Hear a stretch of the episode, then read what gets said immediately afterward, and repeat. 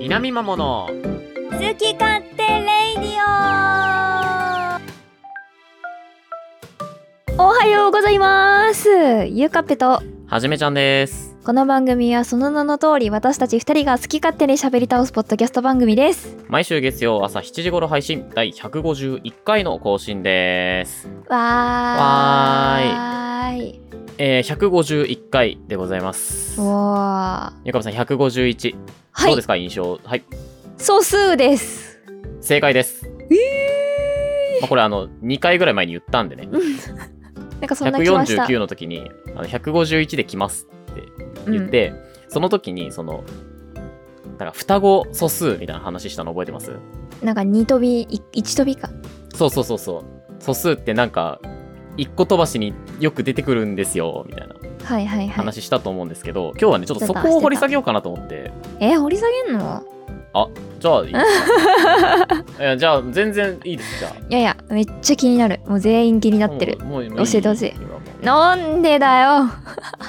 いや僕がちょっと調子乗ったなって思いました最近。こうおな便りとか。レビューとかでもなんか素数の話に惹かれて聞き始めましたとかコメントで言ってくだいやいさったりとやいやいやそか そんなコメント来てないよ言っとくけど。いやデトリタスさんが言ってくれたんですよ。あ素数に惹かれてって言ってた。素数のところが面白かったって。あそうねそうね、うん。言ってくれてたじゃないですか。そうそうそれは言ってた。レビューでもその、うん。素数の話が面白い。大橋さんが言ってくれたりとか、うんこんな名前まで覚えてるぐらいなのに。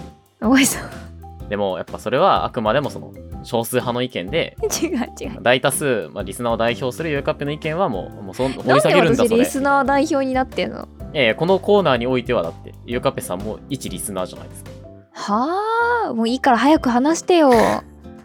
あのうん。双子素数双子素数。と呼ぶものです。はいはい。えっとまあそもそも素数って前提が奇数なので、うん。連続はしないんですよね当然そらそうや確かに。数字って偶数と奇数がこう交互になるから。ただその連続する奇数で連続する素数のものを双子素数と呼びます。はいはいはいはいまあ例ええば3とうん。511と13ばおー。29と31みたいな。で今回の場合だと149と151がうん。双子素数と。双子と。いうことになります。なるほど。はい。で素数。はい。これあのーなんかねいくつかその双子素数になる条件みたいなのがうん。あったりするので、なんだろう一般項というか一般式うん。みたいなので表すとですねうん。6n-1 と 6n プラス1のペアになるんですって。あ 例えば、えっと、3と5はちょっと違うんですけど5と7って5間が6じゃないですか。うん567で5って6-1でしょ。うん。で7って6足す1じゃないですか、うんうんうん。次に出てくる双子素数って、えっと、11と13なんですけどうん。11って 6×2 の12-1でしょ。2612-1はい、で11 13は12足す1でしょ。おこれって 6×2 の1個少ないのと1個多いの。真ん中が12だから。れ、うんうんうん、じゃあ次どこで出てくるかっていうと17と19なんですよおー。17と19は18-1と18足す1 6×3 の両隣。おー。えじゃあ6飛ばしに出てくるってこと？え双子っとね素数は、6飛ばしに出てくるとは限らないんじゃないかな。えっと6-4-24の両隣って23と25なんですけど25は5の倍数なんですよ。あそういうことね。そういうこともあるよってことね。素数じゃないんですこれは。そう、だから必ず10、えっと、6の倍数の両隣に出るとは限らないけど、えっと、次出てくるのは、えっと、29と31だから 6×5 の両隣。うんうんうん。で今回この150っていうのもえーっといくつだ？25か。6×25 の両隣なんですよ。ほー。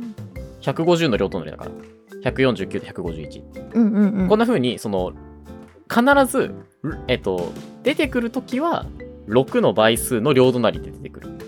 ほうほうほうほうただまあ出てこない時もあるんですけど、うんうん。うん、とかあとはね一番今現在知られている一番大きな双子素数えーっと桁数がですね38万8342桁。うーん。桁数が？桁数が。え。これもうあの人力じゃ当然不可能なので、なんかコンピューターが見つけたらしい。えー、逆にそっから先ないんだ。今見つけられてない。もっと言ったらあるかもしれんってこと？だって考えてみてよ。38万桁の数字を計算するんだよ。相当な処理がかかると思いますよ。スパコンレベルじゃない？なるほどもう全部の数を割ってるんだまあだから6の倍数の両隣をひたすら調べてってんじゃない？あーなるほどねうん。まあその6の倍数の両隣に出ることは分かってるからね。ほうほうほうほあとはね、えっと、これもまた最初の2組、3と5を除くんですけど、双子素数になる数字の1の位は1と3か7と9か9と1です。うん5が入っちゃうと5の倍数確定するんよ。うんうんだから3と5と5と7っていうペアは絶対にできない。でさっきの、えっと、23と25、うんうんうんえっと、6×4 の両隣だけど、ならないよっていうのは5が入っちゃってるからなんでね。うんうんうんとか。だから6636の両隣も35と37ですけど、35は 7×5 なので、素数じゃないから、絶対にこの双子素数にはなれない。うんうんうんみたいなね。そんな性質がある双子素数。実はちょっと法則性が、双子素数になると、ちょっと法則性が出てくるということなんですね。なるほど。以上です。おー。いや、あのね、これ以上説明をしても多分もう伝わらないだろうなと思って、なるほど。ここでやめようかなと。まあ、僕もちょっとあんまり調べきれてないのもあるのと、うんうん。多分そろそろみんな興味を失ってくるだろうなと。あの最近見たんですよ。あのポッドキャスト人気ポッドキャストを目指す方法であのオープニングトークしないっていう。えー、あのすぐ本題に入れっていうなんかノウハウみたいなのが出ててえー、うちもう全然じゃん。いやそのなんか本題があるラジオにおいてでしょそれでも。あそうそうそうそうそうなんだよそのまず大前提としてリスナーはナレッジを求めてるっていうところから始まってて。あ、はいはいはい。まずうち対象じゃねえなって。うち対象じゃねえなって思いながら見ててうん。そのやっぱさタイトルで聞きに来てくれたリスナーさんがタイトルを回収するまでに時間がかかっちゃうと離れていっちゃうよっていうあ理屈だだから今回のタイトル多分敬老の日とかさ。たのそういう言葉が入ってるんじゃないかと思うんですけど。まあそれをそれに惹かれて聞きに来る人はいないかもしれないけど あんまね敬老の日か聞いてみようってなるかって言われるとちょっとならないような気はするけども。うんなるほどなるほど。確かに。まあうん。蓋開けてみたらだってその双子素数の話されてさその6の倍数がとかさ、ずっと頭の中で計算しなきゃいけないわけでしょ？うんうんうん。最悪だよね。えそこまでは言わないよコンテンツとして最悪です。そこまでは言わないよ。まあでもあのやっぱ素数の回は話すことあるからいいよね。うんうんうん。うん。だんだん本当になくなってくるからね。まあということで今回はちょっと双子素数皆さんにご紹介しました。ねくさび数とかとね並んで素数関連の話どんどんどんどん知見が広まっていきますね。覚えて帰ろ6の倍数見つけたら両隣ちょっと調べてみましょう。もしかしたら双子素数かもしれませんよ。さああなたも39万桁以上の双子素数見つけてみてください。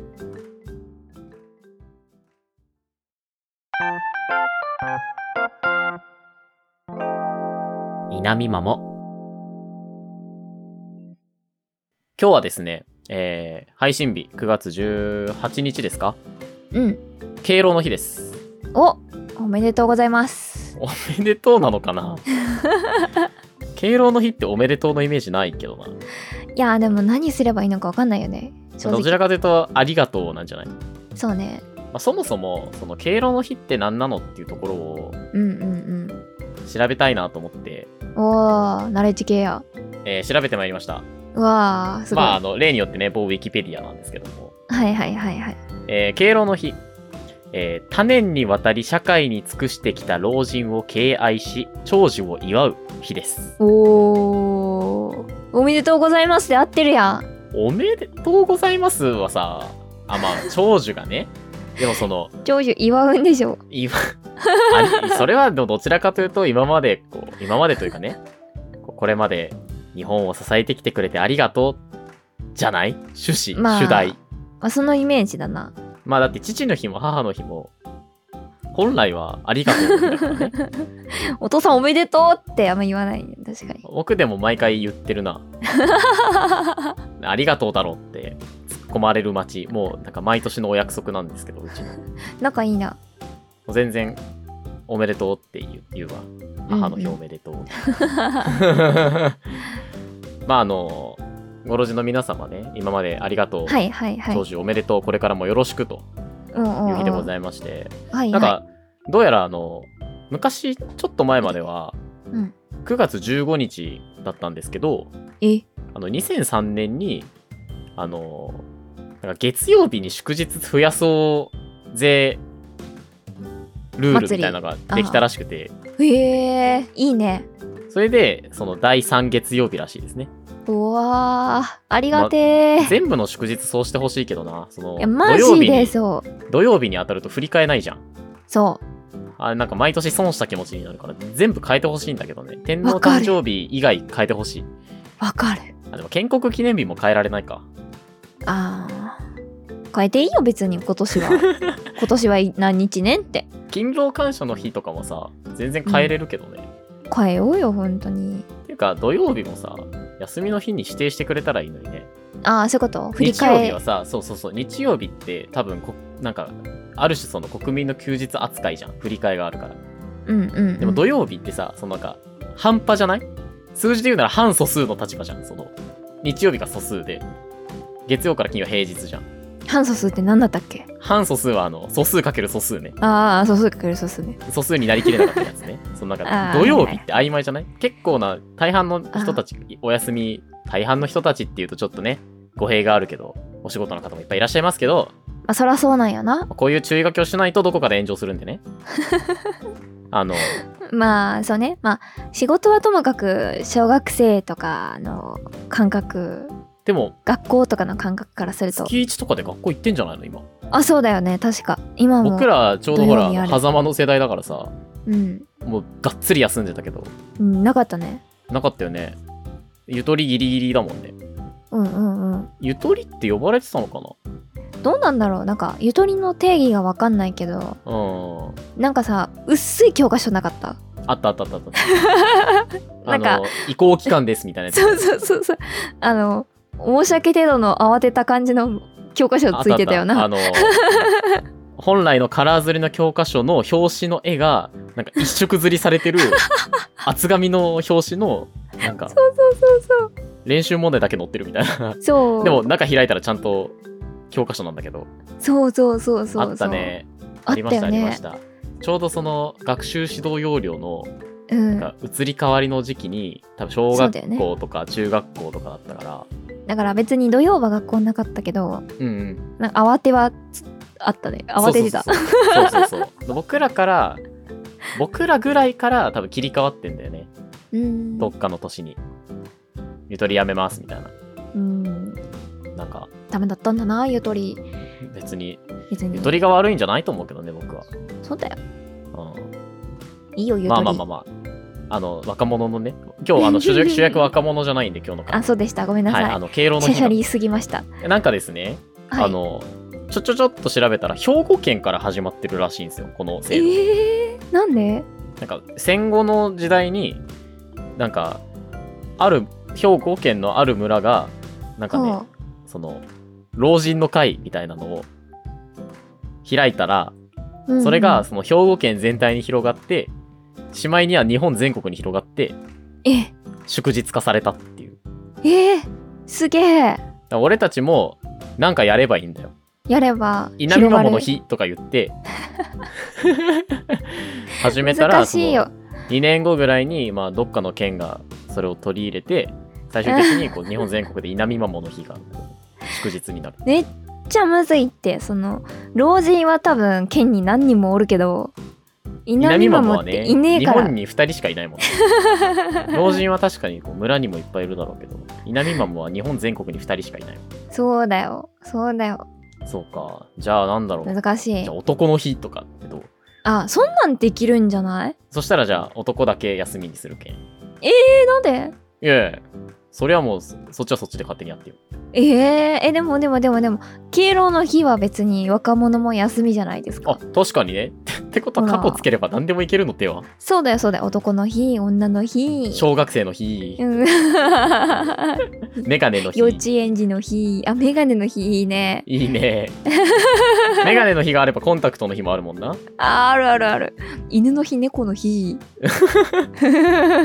でグーの日。デグーの日。デグーだいぶレアやなデグーなってくるとちょっと日本にあんまりいないになりそうじゃん それどっちかっていうと稲見マモ枠じゃない？本当？稲見マモよりはいるだろうけどね頭の数はね。うんうんいやまあ何でもありになっちゃうんでちょっとこの辺にしますけど。いやでねちょっと思ったのがはいはい。その僕らからすると今のその、まあ、敬老の日の対象者の皆様ってうん。もう文化が違うじゃないですか当然ながら。うんうん。生きてきた時代というか、そうねまあ、我々デジタルネイティブの世代ですからほい。こう待ち合わせにね文通でやり取りをしてはことあの公衆電話で電話かけてとかあはいはいはい。もうそういうんじゃないじゃないですか。連絡取りたかったらスマホで一発だし。うん。待ち合わせもだってさ何時にどこどことか言わないでさとりあえず当日迎えてあ今から言えてるわみたいな。あーわかるわかる。でなこの辺待っとくからっつって。うん着いたよ。もうちょっと待っててみたいななるじゃん。わかる。ついてからどこいるって送るもんね。そうそうそうそうそんなん前から決めとけよっていつも思うよ。そうなんですよ。だからこう逆に言うと我々からするとなんかこうロマンあっていいなとか思うんですけど。うん。あ僕は勝手にね思ってるんですけど。なるほど。じゃあ僕らが老人になった時に、うん。この世界どうなってるんだろうなと思って。ひゃーん。マジで想像つかないなと思ってるわけよ。うんうん逆に言ったらだってさその今のご老人の皆様はスマートフォンとか多分想像もしてなかったと思うんうん。だよ。うん。スマートフォンって何？そうだよね。そもそもだって携帯電話になったところからもうもうブレイクスルーだったと思うんだけどさ。うん。電話は固定であるもの。そもそも電話ってそんなものが一般に普及するんだぐらいからさ。このだって何十年かの間にガー加速してって今やこの手元ですよ。うんうん同じスピードじゃないにせよもう我々が老人になるまあ40年だか50年だか60年だかうん。うん行き過ぎましたかね。でも100年時代って言うからな。そうなった時にじゃあ我々の老人って老人時代うん。老後どうしてるんだろうなって。いやーもう怖い。どうしてると思う？どうなりそう？へえどうなるんだろう。なんかあんまりいい想像ができないんだけど早く死にたいな。えー、ちょっとやめてよ。月曜の朝ですよ。ただでさえみんな憂鬱な気持ちなんだからさ。いやごめんごめんごめん。しないでくださいよ。もう未来に対して何のみあれもなくて ちょっと今。夢がない夢が。いやもうすごいいいいい想像がねできたらいいんだけどまあいい想像だけしよう、うん。一旦その近い将来でいくとさうんもう多分その VR っていうか、うん。あのー仮想空間での生活、うんうん。まあ、生活まではいかなくても遊んだりとか。うん。そういうのがこう一般的になっていくだろうと思うんですよ。もうこの10年20年の間に。うん。リアルでライブ見に行くとかいうのがもう仮想空間でさも目の前で見られているかのようにうんうん。リエラに会えたりとか、うん。まあ、友達と遊んだりとか今でもだってなんかあるでしょ？うん。VR のアバター使ってあるみたいだね。仮想空間で集まってなんか遊んだりとか。うんうん。であの現実世界にさその触覚とかのフィードバックうんうん触ったらなんか触った感触があるみたいな。なんかそういう機能もあるんじゃなかったかな。研究されてるはずなんだよ。うんうわーすなんかねっげえねそれ聞きかじったことがある気がするからもうそんなんなってしまったら我々だって椅子に座ってるだけでもう何でもできちゃうわけじゃんひゃー運動不足になっちゃう。そこ？いやもうどうやって健康保つんだろうって思います。心配だよ。でもうあのほらリモートワークとかもさうんうん。全然今もうできるような世の中になりつつあるわけだしさ。うんうんうん。そんなんだったらもう現実で出社してとかしなくてもよくなるよね。ペーパーレスとか言ってさ文書もデータでやり取りするようになっちゃったらもうリアルいらなくなるじゃん。そうね。そこだけは嬉しいね。そこは嬉しいね。うん。家から動かなくていいからね。そう。そうすると朝起きて VR 空間にダイブしてうん。仕事して終わったら遊び行って「うん今日も楽しかった」っつって現実世界に戻ってきて寝る。なあ。今って現実のベースにそういう非日常が載ってるけどゲームとか、うんうんまあ、パソコンインターネットとか。完全に逆転するよね。うん。うん仮想空間が全体の3分の2ぐらい占めてて起きてる時間を占めてて。うんうん。食事食事の問題あるな。だからもうなんかさもう液体みたいなさ完全栄養食みたいなのでさはい適当に朝ジュルジュルジュルジュルって飲んでさ。一日過ごす？そうそうそうそうそう。食事と排泄だけちょっとね問題にはなるか。そうね確かに。排ト泄イレに座ってればもう別にいいんじゃないってなって。でで検知して自動で流してくれりゃいいわけでしょ？いやまあそうだけどそのちょっとやだななんか えもう各々個室があるから。でそしたらほらだってさ住居もいらないわけよ。まあまあまあまあ。寝るスペースとえー、確かに。VR 空間にダイブするスペースと、まあ、えちょろっとな食事キッチンとかがあって購入もだってああいうアマゾンみたいなので運ばれてきて。ー、うん。寝る前にちょろちょろっと準備してで朝ちょろちょろっと準備したら食事が取れるわけでしょ？うん。であともうそのトイレで加速空間に入ってそっからだと感覚遮断だからさ。やだなんか受け入れらんないよ。でもそれだったらさおむつの方がよくない？あまあそれでもいい全然。でもそれは今度そのだって帰ってきた時に直面するじゃんそいつと。そうだよ。それ嫌じゃない？だったらそのもう自動で流してくれてた方がよくない？まあそりゃそうなんだけど。だなくなれない仕事は医者とかうん。生身の人間に関わる仕事だよね。どうなんだろうえそれすらも？えだって別に機械が診断できるんじゃない？あー。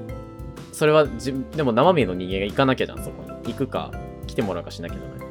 あさ触れられないじゃん。ーどうなんだろう？でもさなんか検査とかって全部さ写真撮ったりとかさスキャンしたりとかさうん。なんだろう？数値に出すじゃんなんていうの？うんうん画像とか。うんうんね、画像を今人が見て判断したりとかしてるけど別にそれ機械でもできるよみたいになったらさ。確かにね。あー怖い。あとあの怖い。飲み薬とかでさピンポイントにその病巣っていうか悪いところにピンポイントでアタックする薬とか え。開発されてるはずだよ。開発がす研究されてるぐらいかな。え薬え怪我に投げるってこと？そんでどういう怪こと？我？怪我というよりは病気？がんとか。あーなるほどああいねうのもその特定の箇所ここって決めたところにうんうん、うん、なんか効く薬みたいな研究もされてるはず、はあはあはあそうなったら本当にいらないかもねお医者さん。だ切る必要がなくなるから。なるほどね。そう。イメージしてたのはそのどっかおかしくなっちゃった時に切ったりとか切って取ったりとかさ。そういう作業、まあ、機械ができるとはいえ。うん。でもそれってそのみんながみんなさなんだろう。同じじゃないじゃん。ロボットを直すわけじゃないからさ。確かに。人によってこう匠の技術必要そイレギュラーケースがある可能性もあると思うんだけど。ううんうん。まあ僕らがその老人の時にはまだ実現してないんじゃないかなって思ったそこは。まだだろうな。確かに。うん。その倫理的な問題もあるしね、うん。あとはねその人間の倫理観がどこまで失われてるかによって変わってくると思うんだよね。確かに。あの許せるかっていう問題は多分あるんだよその。うんでも許せなくても進むよ技術は。だってまあね。AI が絵描き始めたからね結局。そうだよね。AI が絵描き始めたのも最初こそなんか、ああだこうだ言われてたけどさ今もう全然普通だもん、うん誰かが作ってしまったらもうそれは。そうだね。止められないのよ絵師さんとかはすごい啓蒙活動っていうかさ警鐘を鳴らし続けてるけど、そう。もうそこにあるもんね。そうなんだよね。うんうん。あれも結構衝撃だったけどなそう言われてみれば。絵描くやつ？うん。うん。なんか衝撃だったって思った。そう。なんかでもなんだろうな。言うてわかると思ってたんだよ。AI が描いたでしょうって。うーんでもさ最近わかんないのある本当に。いやそうだよねそうそうそうそなんか歴史が動く瞬間を見たなって思っう ね。たなんだろう時代が変わるっていうかさうん。多分その携帯電話が発売されましたぐらいの衝撃だった僕の中では。わかんないけど当時を知らないからさ。わかんないけど、ど完全にだって技術革新っていうかさもう塗り替わっちゃうじゃん。うん。時間の問題じゃんある意味。そうねあれはちょっと衝撃だったね。そういうことがちょいちょい起きてくんだろうなと思って。ねえ本当に。なんかさ絵師さんとかってさちょっと私も依頼したりするからさうんうん。なんかこうツイッターちょちょ X とかねなら流れてくるわけさ。はいはい。でなんかそのいわゆる今の AI イラストが描く絵の感じあるじゃん。うんなんかこうあれ厚塗りみたいな言うらしいんだけど、うんうんうん。その厚塗りの絵をめっちゃ食わせたからああいう絵を描くんだって。あの線画をしないってことだよね。あそうなんだ。あれってそういう意味なんだ。分からずに言ってた。確かその線画をしないんだと思うよ。へえ。なんか油絵のようにあはいはいはい。なるほどね。確かに。透明度の高い絵の具で筆のタッチを生かしながら描く手法おー。だからそのなんか微妙なグラデーションとかなのかな。はあなんか線画がないみたいなイメージだった気がするけどな。うんうんうん線画もするのかな？うんあでも確かに線細めか。うん。うんうん、うん、あんまりがっつりその線画するっていうよりはうん上から塗って塗って塗って塗ってってしてイラストを完成させるんじゃなかったかな。うんおー色塗りでみたいな。そうそうそう。あんまりちょっと僕知らないけど。厚塗りの場合は基本的に線画を前面に出さず陰影や色の変化で形を見せていきますだって。ほーすげえね。なるほど。でもそれを食わせてああなってるってことはそう。別に線画をたくさん食わせれば描けちゃうってことだよねそうでなんかその見たのはなんか私はまだいいけど本当にかわいそうなのは普段なんか厚塗りでやってる人たちだよみたいな。自分の絵を勝手にたくさん食わされて、勝手に真似されてみたいな。うんうんうん。はあはあってなって。はあってなって。なんか今の AI はまだそのドット、うんうんうん。あ AI, AI イラストって点の集合体？っあて聞いた、ーはいはいはいなるほど。人間が描く時って流れで描くじゃん絶対に。まあもちろんその拡大すれば一個一個の点なんだろうけどそのほ方向がちゃんとあるベクトルがある塗り方をするけど、はいはい、はい、AI はそのゼロのところにわーって吹きつけるようなイメージ。はいはいなるほど。だから厳密には違うんだって。あそういうところで違いが出てくるんだただそれも多分時間の問題だと思うよ。あもう学習しちゃう？あのああいうのがあるじゃん。えっとイラスト描いてタイムラプス？あーはあはあはあああいうのでさビャーって描いてますみたいなのをもうもしかしたらそういうの勉強させちゃったらあこうやって描いてくのねってなるんじゃな 確かに。書きで AI 方をの怖いとこ学ぶというさ、うん。人間よりも明らかに効率が良くて、うん。生産性が高いと思うんだよね。うん時間がかからないから。で今はまだ多分味人間味みたいなところにうん。多分優位性があるけど人間の絵って。うんうんうん。まあこれも10年20年したら分かんないんじゃない？うんみたいなことが多分あちこちで起こっていくと思うんだよね。はイラストはさすごくこう分かりやすくさうん。今まで人間がやってたのにってなってたけど多分あのエクセルの作業とかさまあ今でもあ何？RPA ーなんかロボッ RPA トロボットを走らせるやつがあるのよ。なんかこうプログラムしてなんかこのファイルのここを書き換え毎日同じ時間に書き換えますみたいな。最新情報に更新していきますとかそういうあ仕事をさせられ聞いたるわけことあるわ。あそうだそうだやってたわ。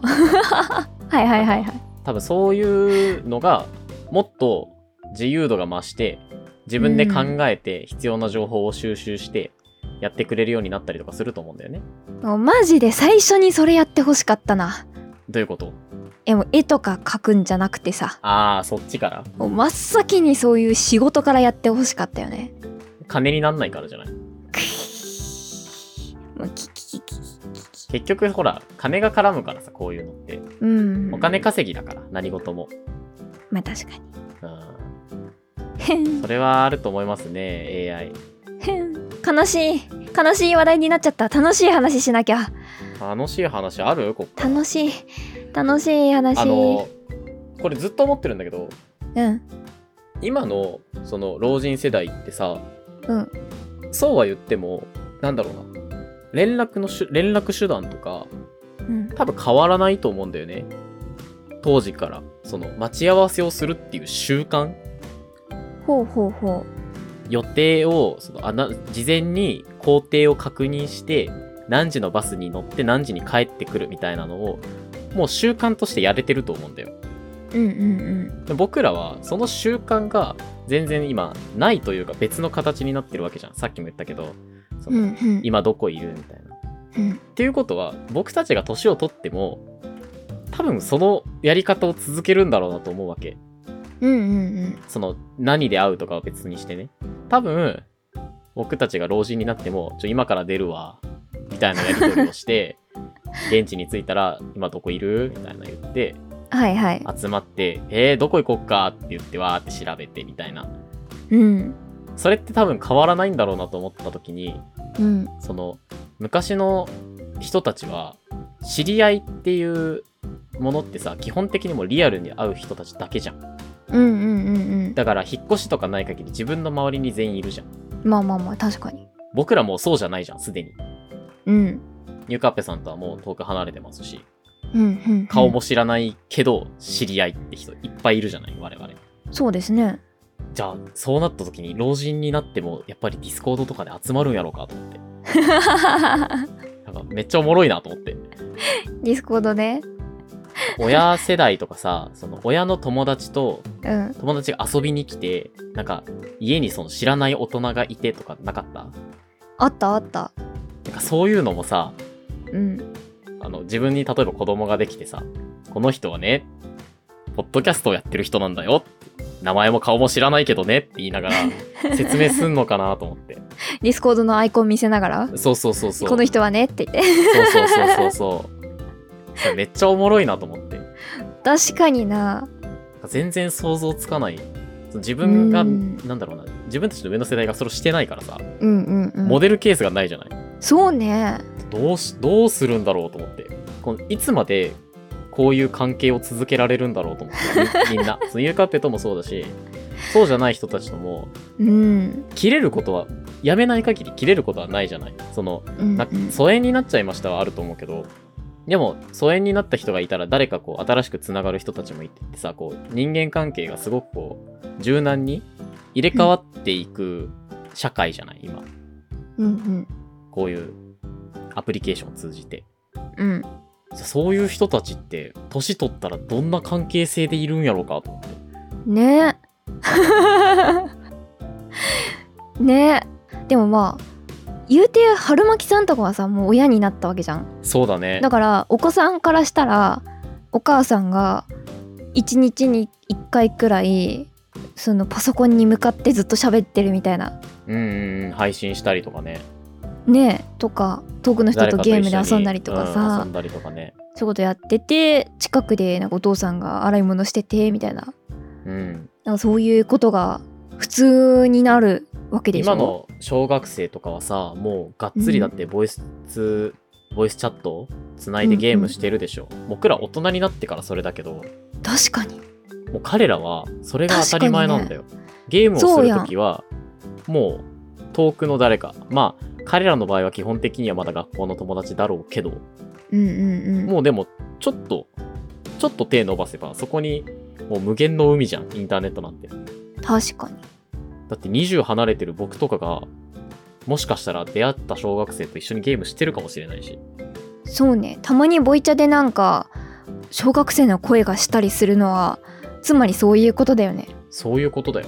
すっげえ。スプラトゥーンとかまさにそうだよ。すっげえ。考えらんないよな。ね。これが3040になってボイチャつないでゲームしようぜってなるんだなと思っていやなるよね。でもそれしか遊び方知らないもんだ逆にね。そう。今の遊び方ってそうだもんな。その会わなくてもうん。遊んでられるもんな。うん。そのフィールドがこういうディスコードとゲームみたいな。うんなんかうん。今はもう全然完全にバラバラだけどそのバラバラだった空間が仮想空間とかになってきたら一つになっちゃう合ってるのと同じ形になるんだろうね。まあ、そこでもだからとりあえず来たけど今日どこ行くって言って。そうよ。その中で。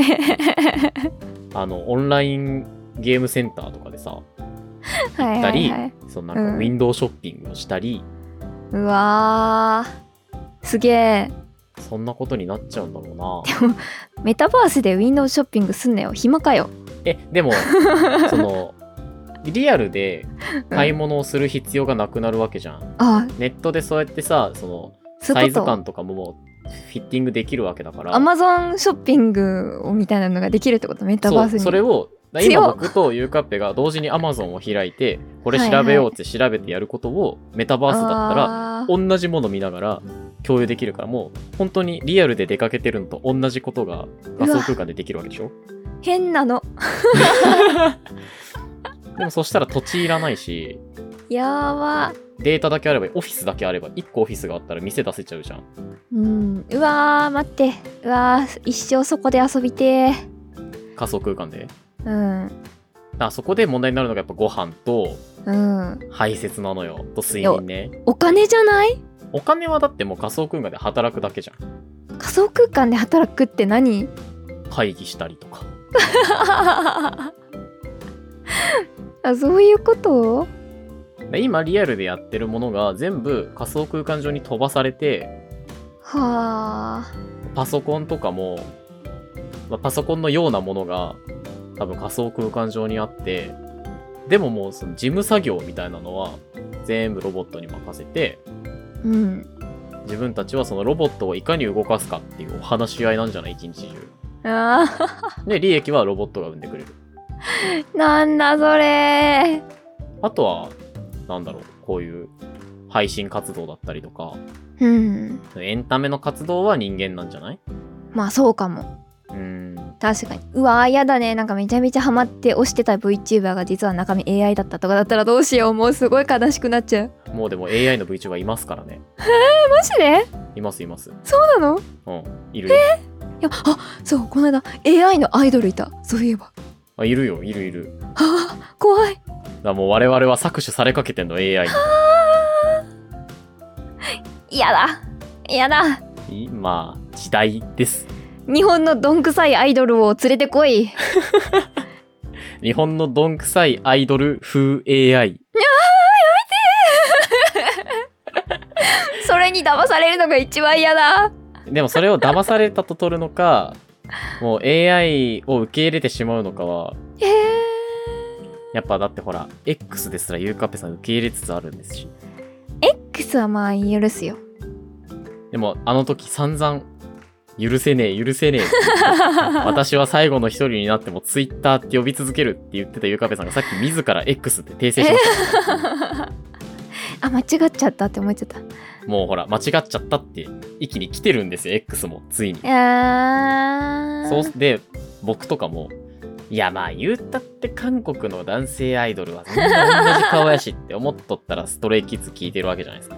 すごいなそれなそれ一番すごいよマジでどんだけ僕がうがった見方してると思って。いやだってだってあのー前回のさ「紅白」の話した時もさあ韓国アイドルみたいなグループがいっぱいあってわからんみたいなあ、わからんよ、わからんかったよ。言ってたけども今年わかる可能性あるんでしょ？ちなみにでも、そのストレイキッズにちょっとハマった時に、うん紅白のこと思い出して、あそういえばこの人たちって紅白で撮ったんやろうかって思って、調べたのよ、もう一回。その紅白に出てた韓国出身とか、韓国っぽいアイドルグループみたいな。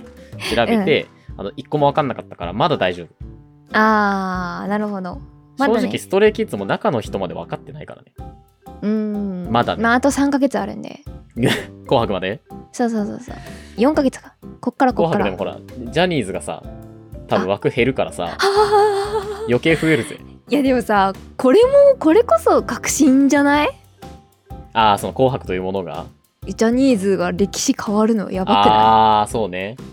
AKB もいなくなったしね、去年。じゃあなまあ、一時代の終わりなんですよ、きっと。えー、やばー。で、だって、歌が出てたってことはさ、まあ、うん。歌は AI じゃないけど、確かに、まあ、仮想の生き物じゃん。確かにね。仮想の生き物が仮想の生き物って。ステージのど真ん中で踊ってたわけでしなんょもうそこまで来てるって土の子みたいな言い方しないでくれそうなんか。ユーマみたいな。未確認生命みたいな。でもその AI のアイドルがうん。人気を博してしまったらああいう場にもでなんなら話題になるから呼びやすいぜ。確かに。ちょっと面白がって日本の紅白出しそう。うん。そうなっちゃったらもうみんなが認知していやああいう場所で「わいいじゃん AI も」ってだって AI は確実にその人間のアイドルに勝てる部分が2つあるんだよ。え1つは年を取らない。うんもう無限ですよ。初音ミク16年目ですからね。そうね。あコンテンツさえ供給し続ければ無限ですよ。ね。初音ミクなんかもう一歩手前だろ。AI アイドルの。まああ確かに。で、もう一個が、結婚しない。うん。スキャンダルがないね。恋愛しない。うん。これ、もうだって揺るがなくない？他の人間がそれを見ること飽きない限りは、コンテンツの供給さえ絶やさなければ一生続くそいつが。そうなのよ。なんかそんなことを言ってたのよ。なんか国民的アイドル。そう。何億円ってかかるんだよね。アイドルの育成って。ダンスをううんうんうん。育成してでその寮とかでさ暮らすじゃんか。うんでそういうことまで考えてでも何年って下積みをしてデビューしても一発スキャンダルを起こしたらもう全部終わりじゃない、この世の中特にね。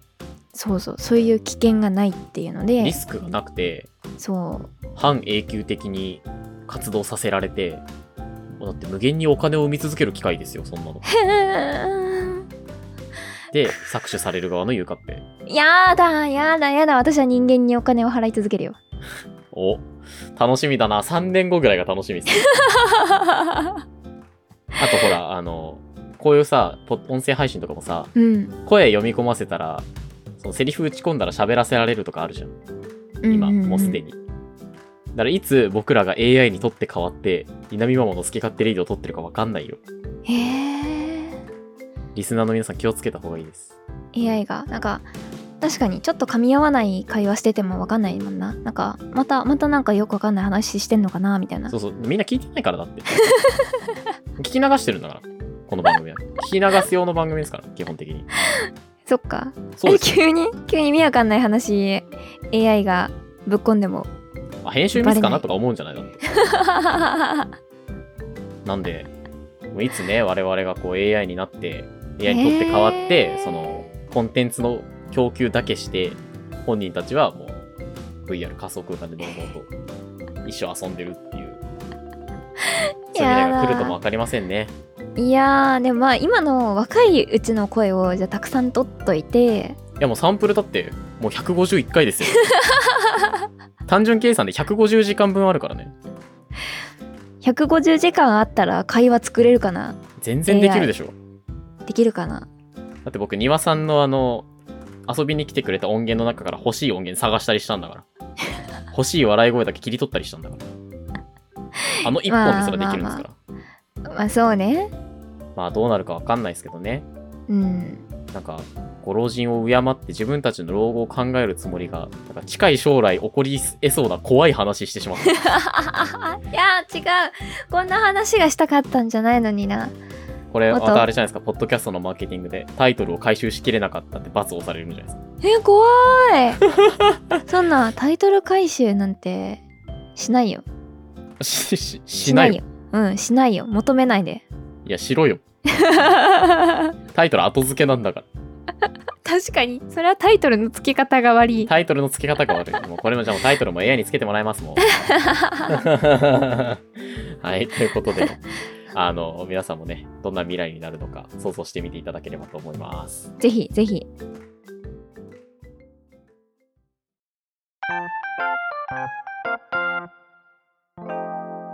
なみママエンディングです。エンディンはい。はい。こう、正解が見えないから怖いですな。えっ、とロゴ？まあまあまあ、そうそう、近い、近い将来、遠い将来。そうねなんかでもさ、その、僕ら10年前がもう、中高生じゃん。は10年ですよ、10年。こないだそれに気づいてビビったもん。そうねえ、もうあの頃って10年前なの？確かにな。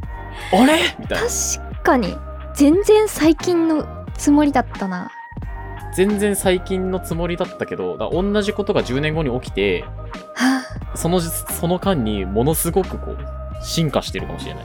いろんなものが。いやーついていけるかないやー、っていうことを思ったりもしてね、ちょっと恐ろしくなったわけ。だってこれをあと5回繰り返したら僕ら死んでもいい年だからね。いやーそうか時間って恐ろしいと思って。怖いよ怖い話しないでよ今日はね、怖い話ですよ。えー、まだね、残暑。残暑なんで。まだ許されるでしょ、怖い話。まあまあまあ許されるかなあ、でもこういう話ね、意外と好きなんですよ、なんか。不毛だしね。あはあはけどなんかこう想像して、ああでもない、こうでもないっていうのも意外と好きだったりするなって思って今回ちょっと持ってきてみました。あなるほどそう、ゆかぺさんにはもう完全に付き合わせてしまったなという気持ちでいっぱいです。まあたまにはいいねこういう怖い話も たまにはね。うんまあでもあの、あんまね、先のことばっか考えてもしょうがないんで、そうですねまず目の前の一日一日をね、大事にして生きていきたいなと思うう今わ日この頃でございます。ーいい話最後校長先生の話くらいいい話はい、えー校長先生だなって思った人はね、お便りお待ちしておりますよ。お便りは我々のホームページのコンタクト、または Google フォームからラジオネームを添えてお送りください。ハッシュタグ稲見まもでのポストもお待ちしておりますそっか。それでは皆様またお会いしましょう。さよなら。さよなら。Have a nice day. ホストになってたな。そうだよ。私すっかり忘れてたよここ、あーついに、ついにね、うん、受け入れてしまったね。気づいた。私は